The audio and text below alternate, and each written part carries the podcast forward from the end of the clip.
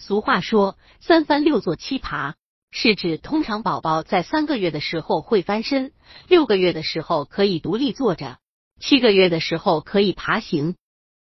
当然，这只是民间人们通过经验的总结，而每个宝宝身体发育、体质特征都不同，因此爬行的时间也会不同。今天，专家为大家介绍一下关于宝宝爬行的那些事儿。百度搜索“慕课大巴”，下载更多早教资源。在宝宝正式爬行之前，会经历几个阶段。例如，有的时候宝宝会用肚子来回移动，或者在他玩的时候突然匍匐前进。大部分宝宝在七个月的时候开始尝试爬行，规范的爬行动作会以不需要支撑自己便能坐起，保持头部的稳定性。腿部的力量也足以承受身体的重量为基础。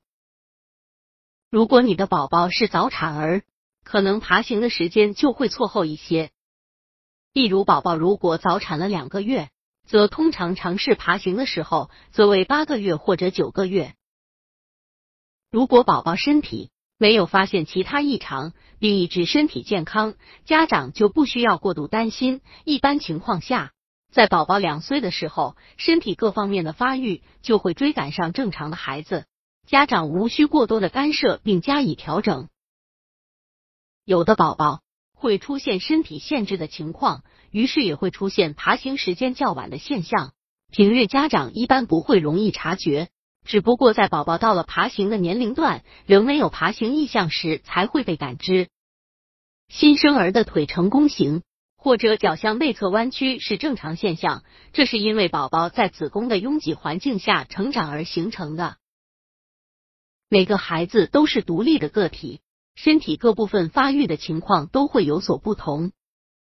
如果宝宝在七个月的时候还没有学会爬行，家长也不要一味的跟同龄孩子比较而出现急躁情绪。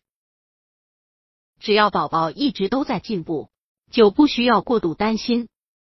甚至有的宝宝还会跳过爬行阶段，直接进入到行走阶段。如果家长仍担心宝宝的发育情况，可以去医院咨询儿科医生，医生会给予中肯的建议。